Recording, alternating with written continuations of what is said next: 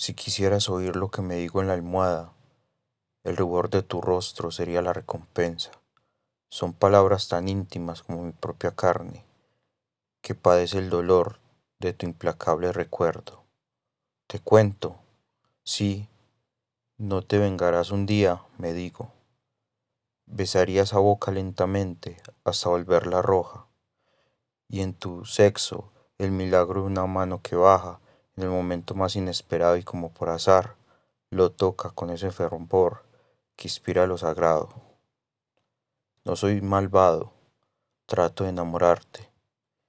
Intento ser sincero con lo enfermo que estoy y entrar en el maleficio de tu cuerpo, como un río que teme al mar, pero siempre muere en él.